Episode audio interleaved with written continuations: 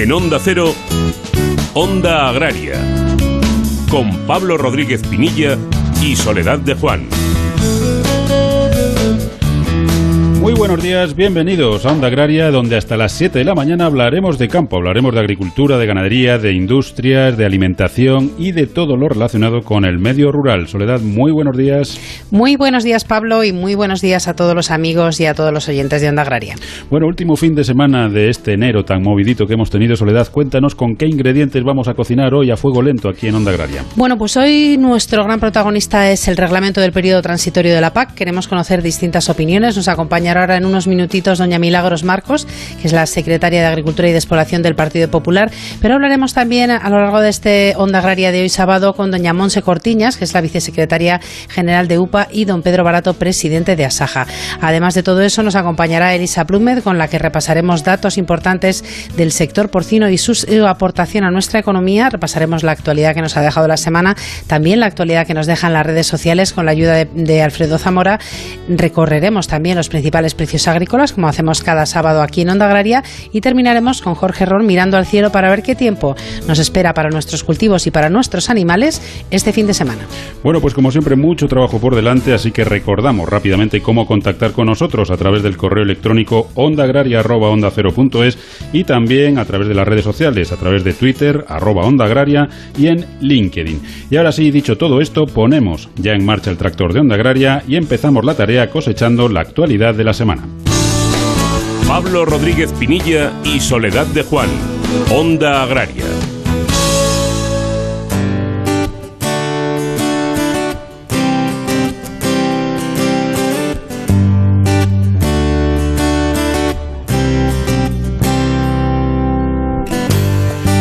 Aprobado en el Consejo de Ministros del pasado martes el Real Decreto 41-2021 por el que se establecen las disposiciones específicas para la aplicación en los años 2021 y 2022 de los Reales Decretos de la Política Agrícola Común en España.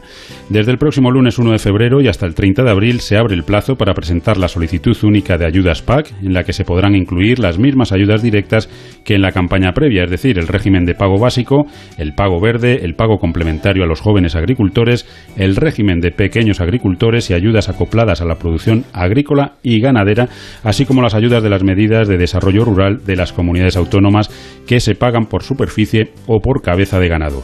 Los agricultores podrán conocer el valor de sus derechos de pago básico para la campaña 2021 a través de la web del Fondo Español de Garantía Agraria www.fega.es y bueno, pues esta noticia la ampliaremos desde luego a lo largo del programa porque ha traído mucha cola esta aprobación del, decreto.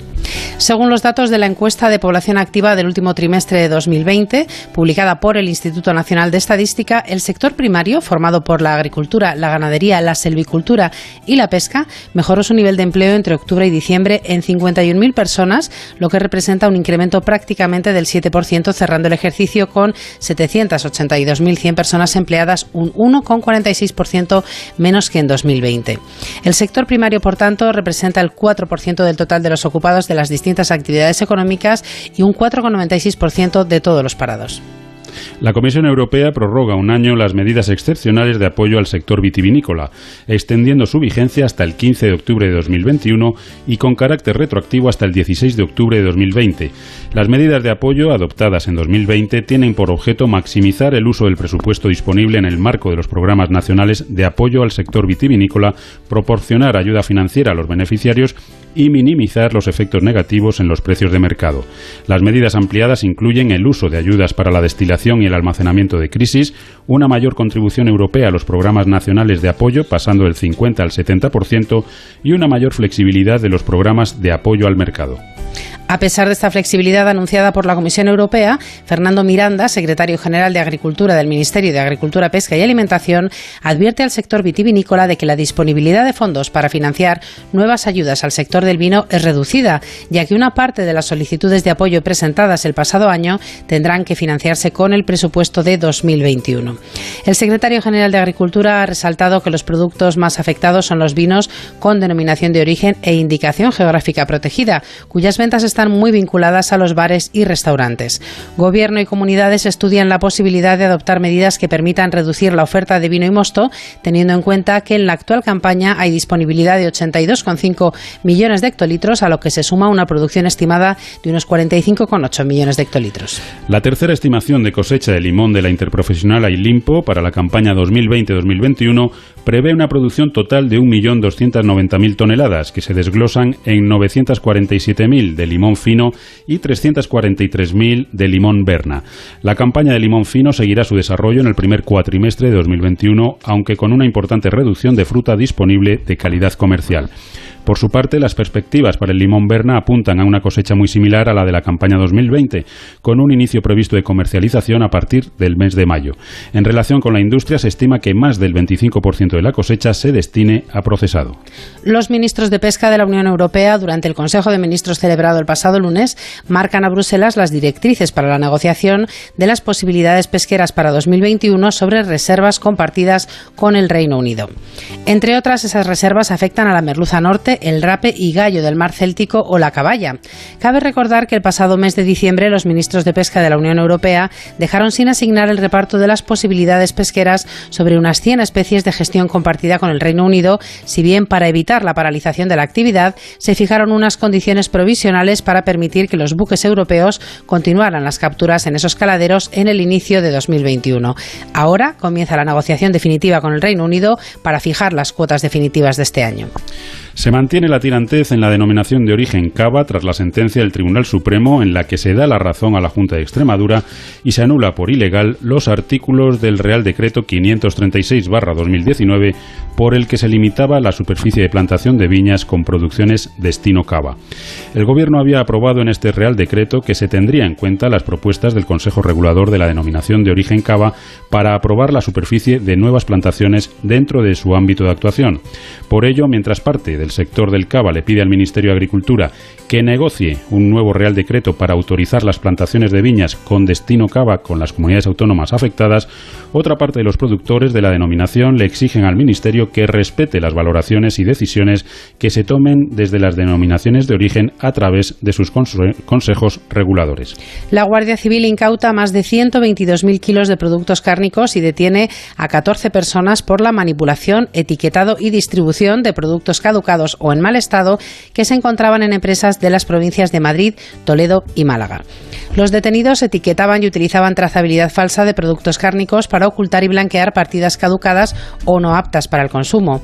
Durante el desarrollo de la investigación se han inspeccionado 10 empresas y se ha procedido al precinto de una nave en el polígono de los Olivos de Getafe, en Madrid, donde se realizaban estas prácticas de manipulación del etiquetado, modificación de fechas de envasado y de congelación y desde donde se derivaban los productos una vez manipulados a los centros logísticos de distribución para su posterior reparto a los clientes. Y finalizamos con la buena noticia de la semana que nos ofrece David Frechilla desde Onda Cero Palencia. Muy buenos días, David. Hola, ¿qué tal? Buenos días. Un campo cada vez más respetuoso con el medio ambiente, pero también con el bienestar animal. Este es uno de los objetivos que cada día cumplen con mayor compromiso los profesionales del sector de nuestro país. Hoy les contamos que la cooperativa Bajo Duero, Cobadú, ha firmado un convenio con AENOR para continuar con su apuesta con el bienestar animal dentro de sus asociados. Durante el mes de noviembre, los técnicos de Cobadú se formaron teóricamente y prácticamente para conseguir el mejor cuidado y trato animal, algo eh, fundamental para una cooperativa que cuenta con más de 10.500 socios.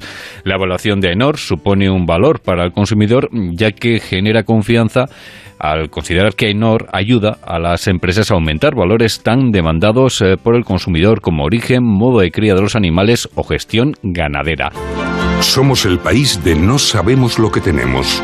Nos cuesta valorar lo que nos hace únicos. Nuestro estilo de vida, admirado en el mundo entero. Contar a diario con algo tan saludable como el aceite de oliva. No sabemos lo que tenemos en el país con el olivar más grande del planeta y donde sabemos disfrutar de un simple huevo frito. Pero sí sabemos que tenemos un sector comprometido para que en ninguna cocina de España falte una botella de aceite de oliva. Onda Agraria. Onda Cero.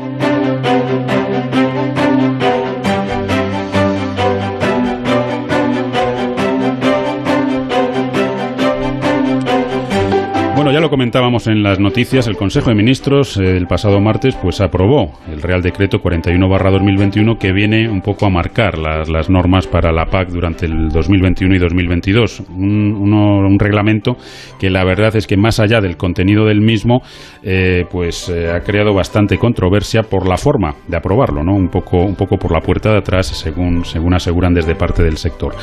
Para comentar esta situación y para ver qué es lo que ha ocurrido, tenemos con nosotros a Milagros Marcos, que es la secretaria de Agricultura y Despoblación del Partido Popular. Milagros, muy buenos días, bienvenida a Onda Agraria. Hola, muy buenos días a todos. Eh, Milagros, eh, bueno, pues no sé, un real decreto que, que, a pesar de que en principio pues todos estamos en la idea de que hay consenso, de que se está negociando, de que se está hablando con unos y otros, parece ser que ha pillado por sorpresa por lo menos a las comunidades autónomas del Partido Popular. Bueno, realmente eh, no se está negociando absolutamente nada respecto a la PAC.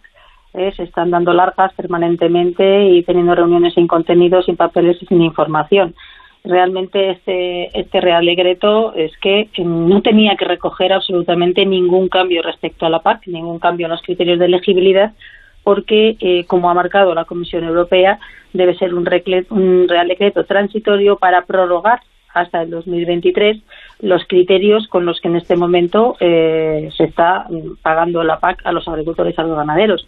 Por lo tanto, mm, estos cambios los introduce el Gobierno porque quiere, eh, sin consensuarlos con nadie, sin hablar con nadie, sin explicar el impacto que tienen y explicar por qué. Eh, dos años antes de que la Comisión Europea plantee cambios, en este momento todavía se están negociando en Bruselas, en los trílogos, el plan estratégico que se implantará a partir de 2023. Lo que nadie entiende es que pase esto y además, como bien dice usted, por la puerta de atrás.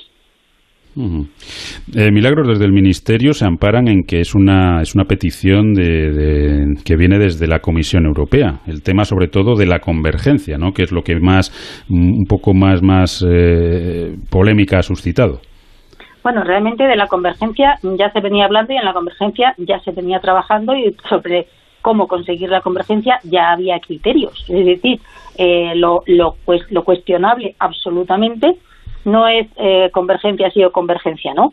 Lo cuestionable es que un cambio sustancial en la PAC que afecta directamente a todos los agricultores y ganaderos, a todos los perceptores de la PAC de España, aparezca como un trámite ordinario y aparezca en un momento en el que eh, yo creo que no, no, no se ha calculado el impacto. Primero, todos los agricultores tienen hecho ya su planificación de cosecha, es que estamos en el mes de enero, ¿eh? finales del mes de enero. Por lo tanto, van a recibir mm, diferentes cuantías de las que tenían previstas eh, y les va a cambiar el, beneficio sin ninguna duda. Pero luego es que es muy llamativo eh, que eh, el gobierno esté hablando en los medios, porque realmente con las comunidades autónomas no ha puesto encima de la mesa el cambio en las regiones productivas pero lo que se escucha por ahí es que eh, de las 50 regiones productivas que hay en este momento se va a pasar a 10, a 12, a 15, yo he escuchado cifras diferentes. Hombre, eh, la convergencia es eh, supone ir a la media de los derechos mm, por hectárea, de la cuantía de derechos por hectárea en cada región productiva. Si se van a cambiar las regiones productivas en dos años, ¿qué sentido tiene acelerar estos cambios dos años antes y sin hablar con nadie. Es que no se, no se explica. No se explica por qué eh, el Ministerio lo hace así. Y luego, hombre, se hizo como un trámite ordinario, las comunidades autónomas en el mes de diciembre mandaron alegaciones, las organizaciones profesionales agrarias mandaron alegaciones. Nosotros hemos preguntado al Ministerio eh, qué alegaciones han tenido en cuenta, pero a decir de todos y cada uno de ellos, ninguna. Y es que ha aparecido en el Consejo de Ministros sin tener mm, ni un solo cambio respecto al documento inicial. Y no porque no hayan trabajado las comunidades autónomas y no se hayan defendido los agricultores y no le hayan defendido sus organizaciones profesionales, porque el Ministerio no ha escuchado ni ha atendido a nadie. Pero es que un cambio sustancial como es este, de las reglas del juego, en el que se quita el límite de pérdidas, que eso es una de las claves del 30%, ¿eh? en el modelo que estaba hasta ahora, nadie podía perder más del 30% de golpe. Bueno, pues ahora ese límite se ha quitado, que es, es, lo, fundamental, ¿no? Con lo cual nadie sabe lo que va a cobrar, la cosecha está avanzada, los consejeros no saben a qué atenerse y esto es lo que hay. Que hay, organizaciones agrarias que ya han planteado que, es un, que supone el, decreto en, conjunto recortes de más del 2%. no están cuantificadas, pero la parte de la ganadería también, es, de cebo también es muy importante el, cambio que han hecho. ¿eh? Eh, Milagros, con la aprobación de este reglamento, ¿sale beneficiada claramente alguna comunidad autónoma o algún sector o alguna región para que se justifique de alguna forma estas, estas medidas tomadas un poco de esta forma tan, tan precipitada que no tienen ningún sentido técnico, pero es que político tampoco, ¿no? Porque es un berenjenal en el que se mete el ministerio que, que a lo mejor pues, pues no le viene demasiado bien eh, cayendo la que está cayendo ahora mismo en España. Bueno, yo creo que empiezan los recortes ahora, ¿no? Hay que tener en cuenta que el Gobierno ha negado los recortes en la PAC, cuando quien nos tiene que pagar, que es la Comisión Europea, el Consejo, dijo que había recortes. Por lo tanto, bueno, pues en lugar de esperar a hacer los recortes en el año 2023 todos juntos, empiezan a hacer los recortes ahora poco a poco y pensarán que así se va notando menos pero hombre, yo creo que los agricultores ya son todos mayorcitos, eh, saben echar sus cuentas y les da igual que se lo recorten ahora y se lo recorten un poco este año, otro poco el que viene y, más en el 2023.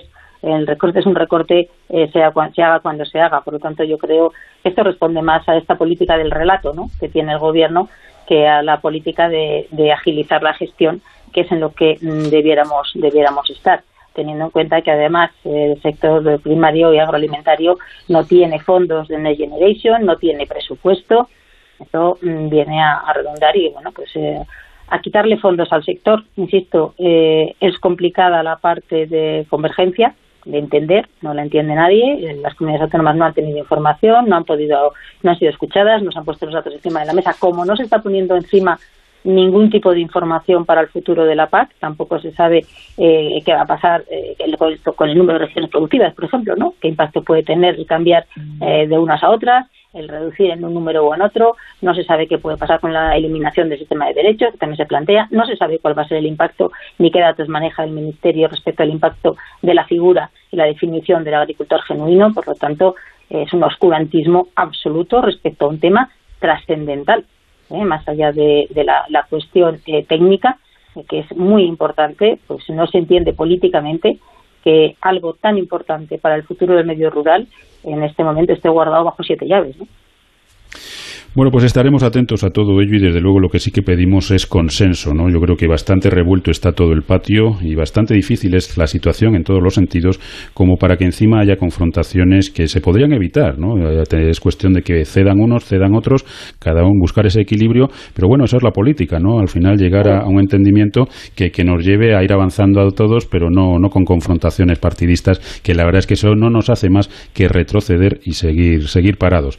Pero bueno, Milagros, muchísimas gracias. Sí. Sí, totalmente. le doy totalmente la razón. Eh, de lo que se trata es de poder hablar y tener que no que no impongan la política agraria, que no impongan a la ganadería de cebo de un día para otro eliminarle las ayudas. Yo no sé si se puede mejorar el sistema por el que están cobrando ahora. Seguramente sí, pero eso se hace después de dos años y medio que lleva el ministro en el ministerio, sentándose con los ganaderos, sentándose con sus representantes, buscando otras alternativas al modelo de financiación actual y dando soluciones de lo que se trata es de dar soluciones. Desde el Partido Popular estamos presentando permanentemente, y yo creo que todos los agricultores y los ganaderos lo saben, propuestas encima de la mesa, intentando mejorar ahora la ley de la cadena alimentaria con información, eh, impulsando que venga todo el sector a hablar de la cadena alimentaria para intentar mejorarlo. Por lo tanto, eh, mano tendida, pero claro, eh, para que dos puedan llegar a un acuerdo, alguno de, uno de los dos al menos tiene que estar dispuesto a dialogar y no imponer sistemáticamente mm, vía boletín oficial del Estado eh, cambios radicales en, el futuro de, de, nuestra, de nuestra agricultura. ¿no? Bueno, pues esperemos que todo eso cambie, que la transparencia llegue y de momento el día 1 de febrero, es decir, pasado mañana, pues se abre el periodo para presentar la PAC, veremos a ver cómo, cómo va evolucionando para nuestros productores, que al final es, es lo importante. Milagros Marcos, secretaria de Agricultura y Despoblación del Partido Popular, como siempre, muchísimas gracias por habernos acompañado y hasta otro día. Muchísimas gracias a ustedes, a un acero como siempre. Buenos días a todos. Aromática, sutil, generosa con todos los platos. Así es la tuber melanosporum o trufa negra de Teruel. El diamante negro de la cocina al alcance de todos. Conócela en trufadeteruel.com.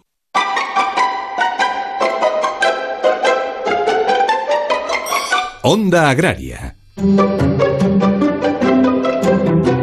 Pues seguiremos a lo largo del programa y también, y también mañana valorando esta, esta situación tan compleja, sobre todo eh, para nuestros agricultores y ganaderos que en su día a día ahora les ha generado otra incertidumbre. Pero lo que vamos a hacer ahora es conocer datos interesantes del sector y eso significa que tenemos con nosotros a Elisa Plume. De Elisa, ¿qué tal estás? Muy buenos días y como siempre, bienvenida a Onda Agraria. Buenos días, Soledad, y buen sábado, Pablo. Buen sábado, Elisa. ¿Qué datos nos traes esta mañana, eh, Elisa? Un sector muy importante para nosotros. Sí, hoy los datos son sobre el sector porcino y los ha publicado en las dos últimas semanas la Interprofesional del Porcino de Capa Blanca, Interporc. Según esta organización, el año pasado, en el año 2020, el sector porcino de capa blanca redujo sus emisiones de gases de efecto invernadero en más de un 4% por cada kilo de carne. Pero si nos remontamos a 2005, en los últimos 15 años, estas emisiones de gases de efecto invernadero se han reducido en el sector porcino español en un 41% por cada kilo de carne. O sea que las cifras en los últimos 15 años yo creo que son más o menos destacadas.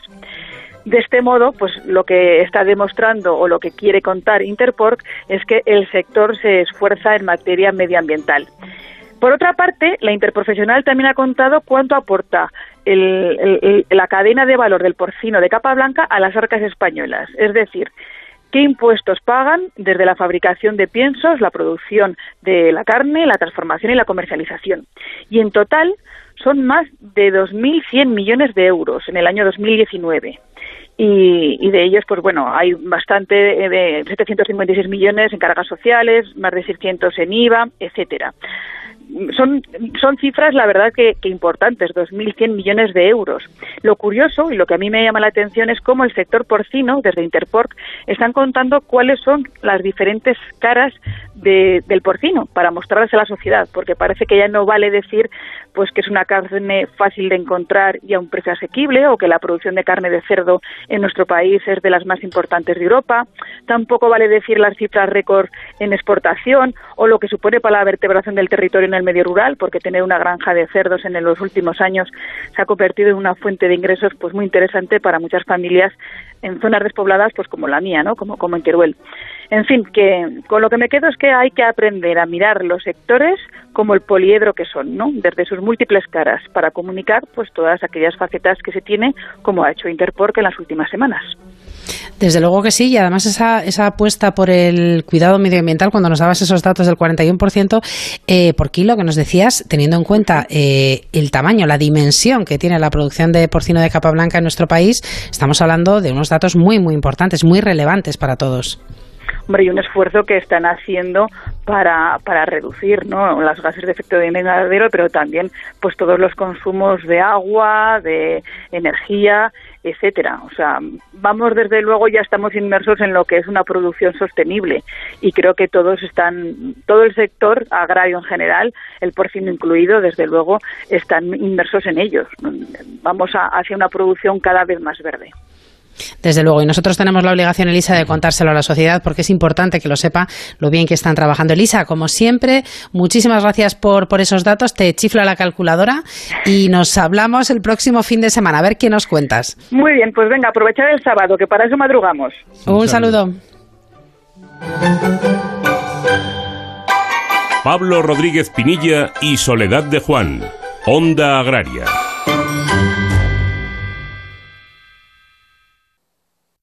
Noticias fin de semana. Juan Diego Guerrero te cuenta la actualidad de una forma ecuánime, clara y directa. Y ahora les hablamos de una operación muy importante. Es una operación que toma nombre de una diosa romana y que acaba de comenzar. Es fundamental porque los agentes del Cuerpo Nacional de Policía que se suman a ella combaten posibles amenazas en nuestras fronteras. Alfonso, hablemos de libros. Los que están hoy en la cuesta de Moyano, en la capital de España, firmando ejemplares para fomentar la vuelta, si es que alguna vez nos hemos marchado, en la lectura de los libros. Cada día hay que leer más. Nos, lo nos aproximamos a Bruselas, donde sigue celebrándose un Consejo Europeo Extraordinario presencial que va para largo. Para estar siempre bien informado, Noticias Fin de Semana con Juan Diego Guerrero. Sábados y domingos a las 7 de la mañana y a las 2 de la tarde. Y siempre que quieras, en la app y en la web de Onda Cero. Te mereces esta radio. Onda Cero, tu radio.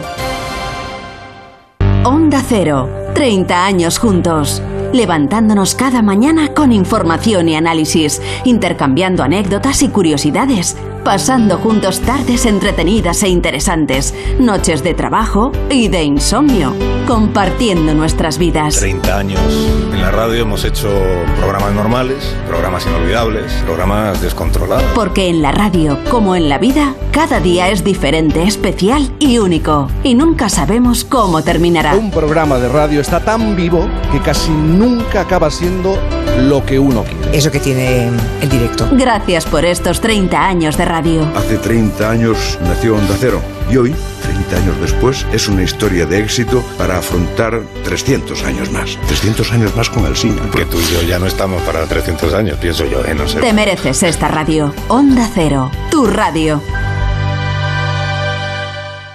Onda Cero, Madrid.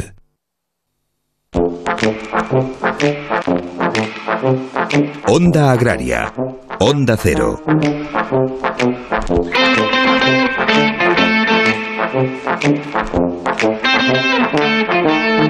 Bueno, pues ya estamos de vuelta. Recuerden que están escuchando Onda Agraria, que están en Onda Cero y que les acompañaremos hasta las 7 de la mañana hablando sobre todo de campo. Y recuerden también que pueden hacer Onda Agraria con nosotros escribiéndonos a ondaagraria.es y también a través de las redes sociales. Hay que buscar en Twitter y hay que buscar en LinkedIn Onda Agraria. Bueno, y continuamos conociendo la opinión del sector referente pues a ese Real Decreto, a ese reglamento que se ha aprobado esta semana en Consejo de Ministros y que ha creado, pues como hemos escuchado hace unos minutos, un poquito de, de malestar en parte del sector en algunas comunidades autónomas por la forma de aprobarlo y por lo que contiene, ¿no? Esa convergencia que se piensa eh, desde algunos sectores, pues que es precipitada y que no era necesaria.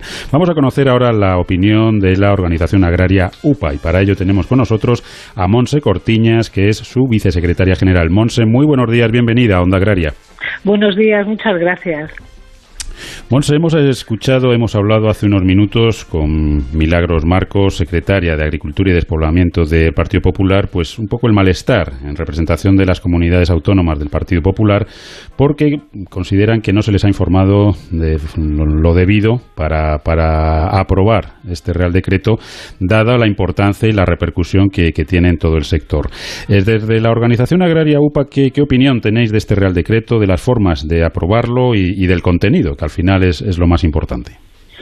Sí, la verdad es que este tema es muy polémico, viene de hace muchos años la decisión de vincular las ayudas de la PAC a la superficie y no a los cultivos, el famoso desacoplamiento.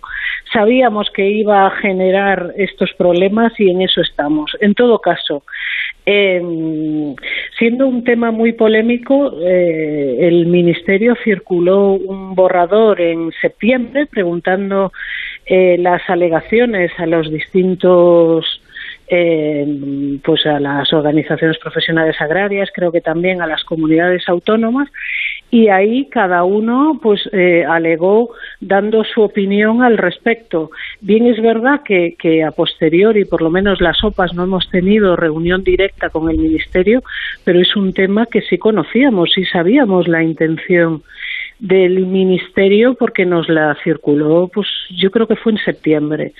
Este tema es un tema muy complicado porque aquí eh, chocan intereses de, de, agricultores que ven como su ayuda eh, eh, va a disminuir por la convergencia y agricultores que cultivando lo mismo que otros y estando en la misma región reciben un, un pago más bajo con lo cual mm, es una situación compleja, creemos que de verdad que sobra ruido, lo peor es enfrentarnos.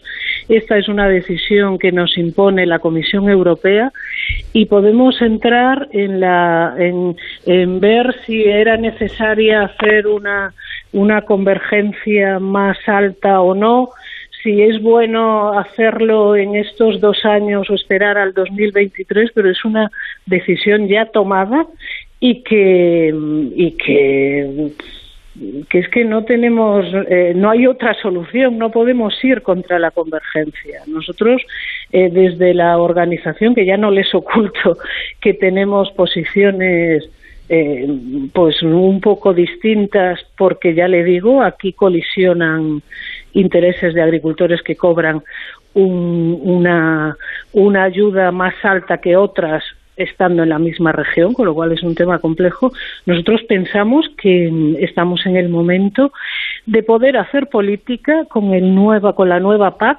y, de marcar eh, una ayuda redistributiva que de verdad que a los agricultores a los que supone un problema esa pérdida de fondos por la convergencia, pues se les pueda apoyar con una ayuda redistributiva. Monse, ¿qué tal? Muy buenos días. ¿Qué tal? Eh, buenos días. Yo te, quería preguntar, eh, ¿hay comunidades autónomas que salen beneficiadas y otras perjudicadas? ¿O cuál es el, o es simplemente eh, eh, el motivo por el que hay distintas, dentro de las organizaciones, pues en distintas regiones hay distintas opiniones? ¿Es simplemente por, por los conceptos, el contenido del Real Decreto o realmente ven que hay comunidades que salen perjudicadas aquí? Yo, yo de verdad no hablaría de comunidades autónomas. Yo creo que hay agricultores que van a ver mermada su ayuda y otros que la van a ver incrementada se están haciendo cuentas por territorios como ocurre siempre con la PAC. Los beneficiarios de la PAC son los agricultores y los ganaderos. Yo creo que hay que pensar en ellos y pensar que las ayudas eh, eh, son para ellos, de verdad. Em, cuando se hacen las cuentas por territorio siempre surge el conflicto y eso es negativo. Hay comunidades autónomas en las que hay agricultores que también van a perder parte de la ayuda y sin embargo están apostando por una convergencia y por una desaparición de los derechos históricos. ¿Es porque quieren que, determinados agricultores pierdan la ayuda? No, es una. Eh, yo creo que están planteando que la PAC llegue de otra manera y por eso plantean esos temas. Yo creo que de verdad que cuando entramos en hacer las cuentas por comunidad autónoma, ahí mm, siempre surge el enfrentamiento. Hay agricultores que van a, perder eh, ayudas porque tienen una ayuda mucho más alta que otro que produce lo mismo y está en su región y se va a converger y vamos a ver de qué agricultores estamos hablando, cuál es su situación y cómo se pueden compensar. Porque es que si no, mm, de verdad que vamos a ir a un enfrentamiento que empezó por una decisión política de hace muchos años y que, y que al final no conduce a nada bueno. Monse, y a nivel eh, particular, los agricultores y ganaderos, eh, los hombres y las mujeres del campo, ¿cómo han recibido esto? Porque yo creo que nos encontramos en un momento de la historia de una incertidumbre total y cualquier cambio eh, y al final te genera, y estamos hablando pues del pan de tu familia.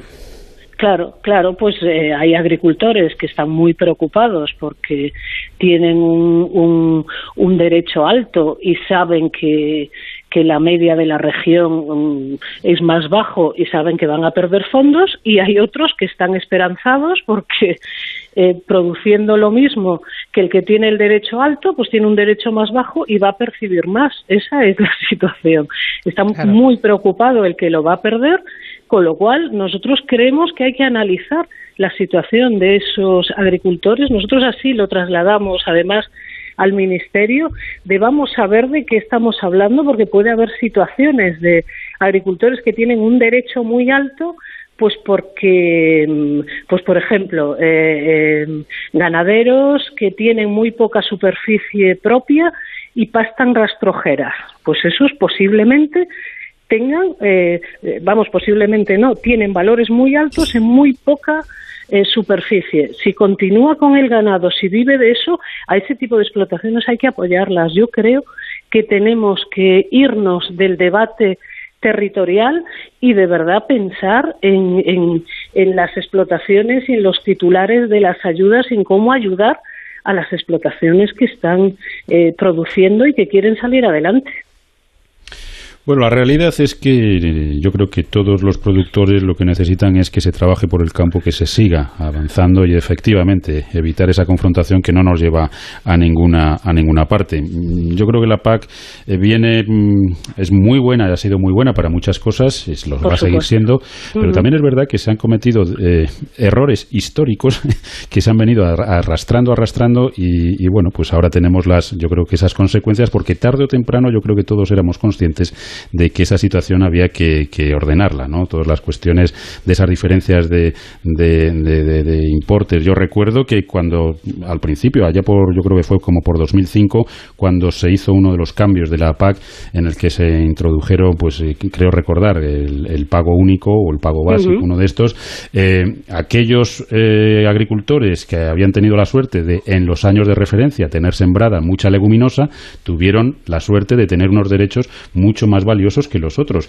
en fin, pues, pues estas cosas que muchas veces surgen porque surgen, porque tiene que surgir así, y al final se arrastra durante años y años y años, pero tarde o temprano, pues hay que, hay que modificarlo. Esperemos que, al final todo esto sea por bien del campo, que los productores puedan seguir cobrando la, la PAC, que es, recordemos, aproximadamente un tercio de la renta agraria de nuestros productores, y que yo creo que entre todos tenemos que buscar un consenso para aplicarla de la mejor manera posible. Y ahí, con los planes estratégicos nacionales, yo creo que tenemos una oportunidad para, como país, dar ejemplo y, bueno, pues, pues hacer una, una, lección de generosidad por parte de todos y, terminar redactando un documento que sea útil y beneficioso para el campo español, que yo creo que es de lo que se trata, Monse.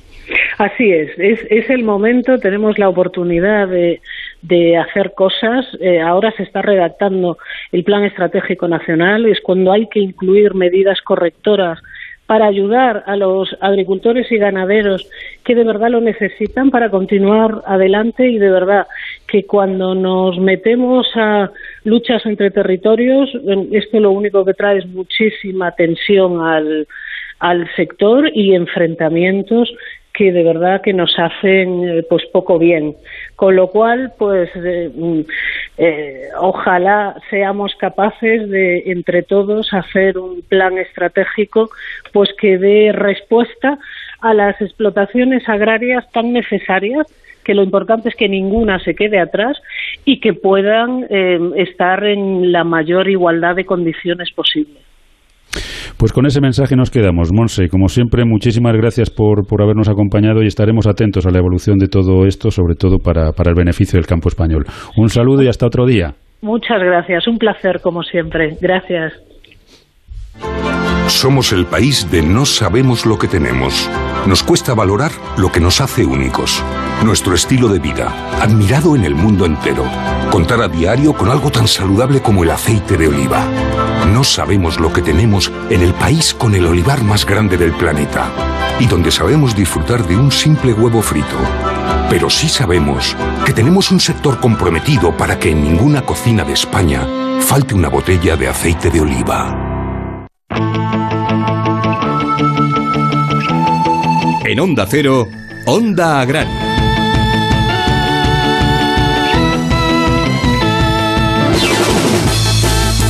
Bueno, pues llega el momento ahora de repasar qué es lo que ha sido actualidad esta semana en las redes sociales. Estamos hablando, por supuesto, de nuestro sector agroalimentario y estamos hablando, como no puede ser de otra manera, con Alfredo Zamora. Alfredo, muy buenos días. Muy buenos días, Sole Pablo, ¿qué tal estáis?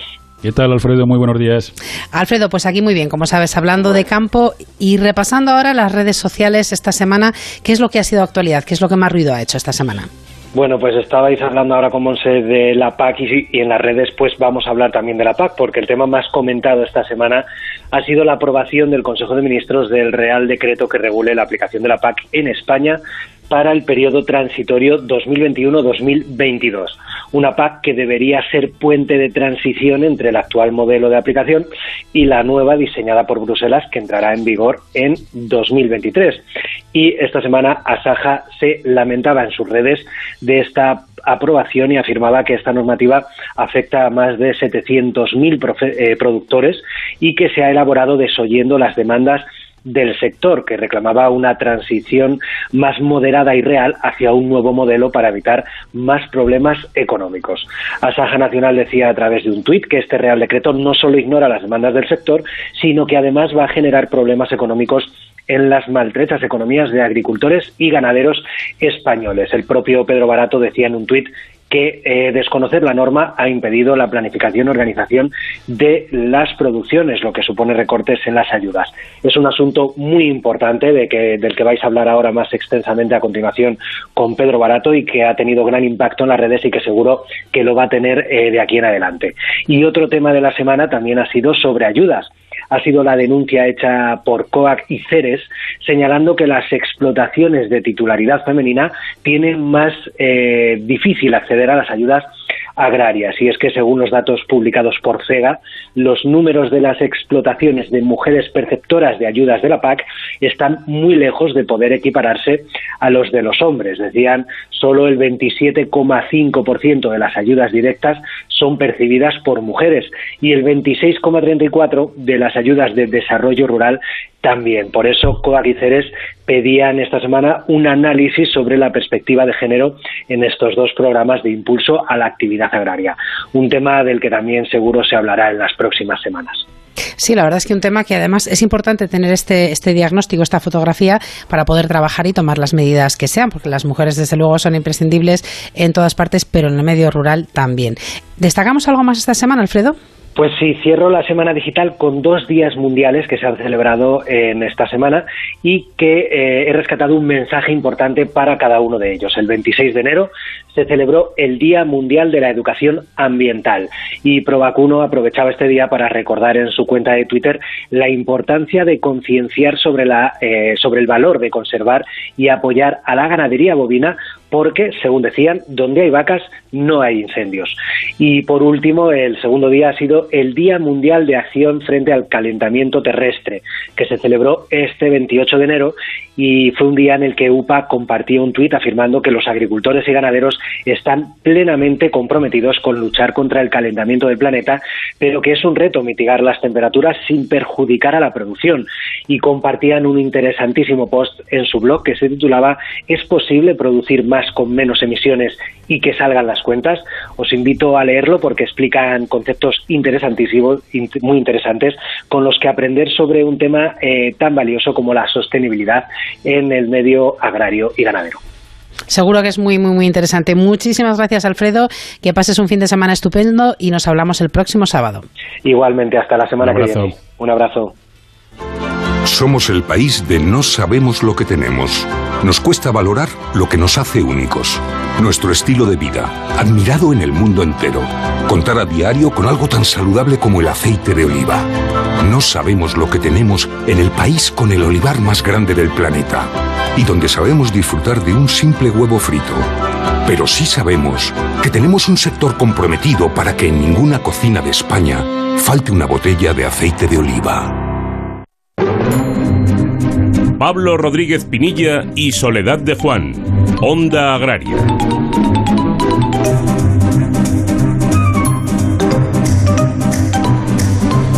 Bueno, Soledad, pues seguimos conociendo la, opinión del sector acerca de, esa aprobación en Consejo de Ministros del reglamento del periodo transitorio de la PAC para este periodo de 2021-2022. Eh, hemos conocido la opinión del Partido Popular, molestos por, por el trato a sus comunidades autónomas. Acabamos de conocer también hace unos minutos la opinión de la Organización Agraria UPA y ahora vamos a conocer la de la Organización Agraria Asaja y para ello tenemos con nosotros a su presidente nacional, a don Pedro Barato. Don Pedro, muy buenos días, bienvenido a Onda Agraria. Buenos días. Don Pedro, eh, un reglamento tremendamente importante para el campo español y, que al final se ha aprobado de una forma un tanto, un tanto peculiar. No, no ha dejado contento a casi nadie. Yo diría que a nadie, eh, porque la verdad que nosotros lo veníamos diciendo, lo hemos pedido por escrito, lo hemos dicho en las reuniones y yo creo que este modelo eh, de, esta nueva convergencia para, el año 21 y el año 22, desde luego tenía que no, no ha tenido que ser tan precipitado y desde luego no tan brusco. ¿eh? Eh, y, si aportara algo, pues bueno, pues estaremos de acuerdo, pero es que encima aporta lo que son reducciones fundamentalmente. Y luego hay algo que lleva encerrado este Real Decreto, que bueno, yo creo que el propio ministro ha dicho que en estas negociaciones fundamentalmente del marco financiero, pues íbamos a tener más dinero. Y a la, primera de cambio, pues vamos a tener menos dinero para el año 21 y para el año 22. Eh, un dato importante es que teníamos en el año, grosso modo, en el año 19-20, pues teníamos en torno pues eh, a unos 5.000, 5.060, 5.070 millones y para estos eh, dos años pues vamos a tener 4.900, ¿no? Por lo tanto, menos dinero con una reducción de un 2% también, ¿no? Por lo tanto, yo creo que no había necesidad ¿eh? y esto no aporta nada. Y lo, si esto solucionara determinadas bolsillos, o pero es que no va a solucionar nada. Don Pedro, el, borrador de este Real Decreto, según se, se, dice, se circuló en el mes de septiembre, hubo una serie de alegaciones. ¿Alguna de las alegaciones de Asaja ha sido atendida o, ha sido explicada? O... Ninguna. Así de rotundo. Y de hecho, nosotros esta semana, la propia organización, los propios órganos de gobierno, pues han dicho que, que no se han tenido en cuenta ninguna de las peticiones que se habían hecho al Ministerio. La verdad es que es preocupante, sobre todo, yo creo que son, son cuestiones de, muchísimo calado que, necesitamos tener consenso dentro del sector, consenso político también dentro de las comunidades autónomas, porque todo lo que sea aprobar reglamentos de este estilo sin ese consenso al final es pan para hoy, hambre para mañana. Y yo creo que ya tenemos bastantes problemas como para seguir creándonos nosotros mismos, don Pedro. yo creo que el consenso yo creo que es algo importante y más los que llevamos mucho tiempo hemos visto cómo del consenso salen las grandes soluciones a los problemas, ¿no?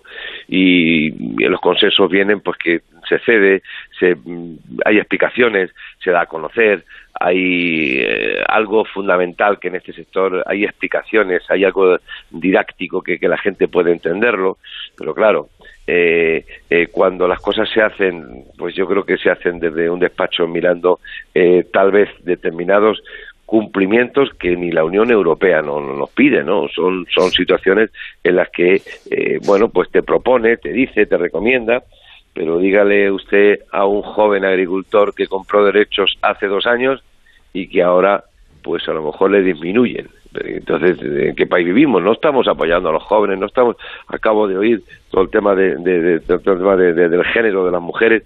Eh, yo creo que cuando se hacen números fríos, pues vienen eh, lo que son situaciones complicadas y situaciones de desequilibrio en, lo que es en España. Don Pedro, ya por finalizar, ¿esto tiene algún arreglo? Es decir, eh, una vez que ya está aprobado ese, ese reglamento, eh, ¿hay alguna forma de modificarlo, de que el consenso y ese, ese acuerdo que no ha habido antes lo haya a posteriori o ya no?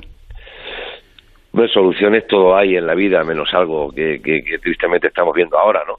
Pero eh, yo creo que las decisiones políticas cuando se adoptan que un político tire para atrás es muy difícil. Yo la verdad es que no conozco no conozco esas situaciones no eh, la solución cuál sería pues hacer esto menos menos traumático y ver y hacerlo de otra forma no eh, pero que si como lo está haciendo Francia por ejemplo no hasta el 23 no se va a adoptar ninguna decisión. Yo lo veo difícil no lo veo difícil. Ahora lo que hace falta es saber cómo reordenamos esto pero desde luego lo mejor sería la retirada no pero lo veo difícil, querido Pablo. Bueno, pues esperemos, don Pedro, que estamos en plena negociación también del Plan Estratégico Nacional, un documento que va a ser fundamental para, para España para los próximos años y, esperemos que ahí sí haya un, consenso que, bueno, pues que no lo ha habido aquí y que, es importante, como decíamos, para, para, seguir avanzando y para que todos progresemos, ¿no? que yo creo que al final es, es de lo que se trata, que progrese el campo español, que es lo que queremos todos. Eso es lo que queremos, pero si no tenemos el plan estratégico y ya empezamos a tomar este tipo de decisiones, vamos. Pues estaremos muy atentos, don Pedro. Como siempre, muchísimas gracias por habernos acompañado. Un abrazo y hasta otro día. Gracias a ustedes y buenos días. Fertiberia, líder en fertilizantes, le acerca la información de los mercados agrícolas. Pues iniciamos nuestro repaso de hoy con el trigo blando panificable que se ha pagado a 219,83 euros tonelada. La cebada pienso lo ha hecho a 189,01 euros tonelada. Maíz grano 224,58 euros tonelada. La colza 331,22 euros tonelada. Y repasamos también el precio de los guisantes secos 256,20 euros tonelada. Repasamos también precios medios de frutas y hortalizas por cada 100 kilos, empezando con la clementina 27,86 euros. La manzana golden 61,22 euros, la pera conferencia 69,19 euros, el ajo 155,61 euros y terminamos hoy con el brócoli 80,61 euros 100 kilos. Fertiberia. Toda una vida siendo referencia en la agricultura española. Con una apuesta firme y constante por la innovación y la sostenibilidad. Ofreciendo productos y servicios de primera calidad dando respuesta a todas las necesidades del agricultor y persiguiendo siempre la máxima rentabilidad de sus cultivos. Solo una marca. Fertiberia.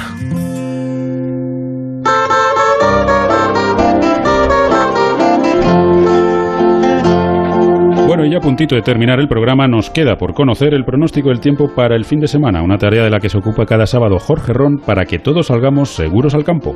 Agroseguro te ofrece el tiempo en el campo. Muy buenos días, Jorge. Hola, buenos días, Soledad y Pablo, y un cordial saludo a nuestros amigos agricultores y ganaderos.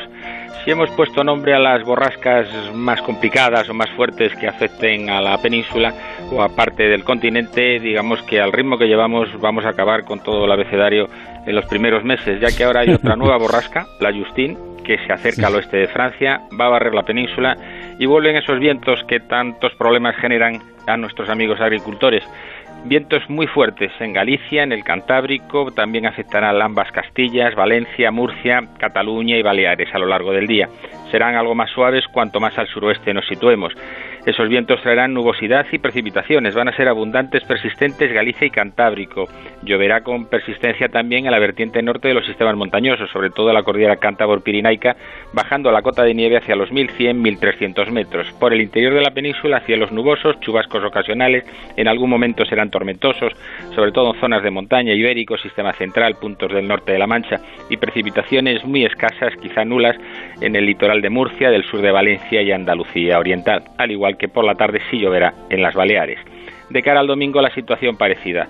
La borrasca Justin se aleja, empieza a dar problemas lo que es por Italia, en la zona del Mediterráneo, pero nosotros seguiremos con esos fuertes vientos que barrerán la península toda la jornada, con lo cual las temperaturas descienden y la sensación térmica también será más acusada y los árboles pues van a padecer estos fuertes vientos, precipitaciones persistentes a orillas del Cantábrico y por el interior pues intervalos nubosos.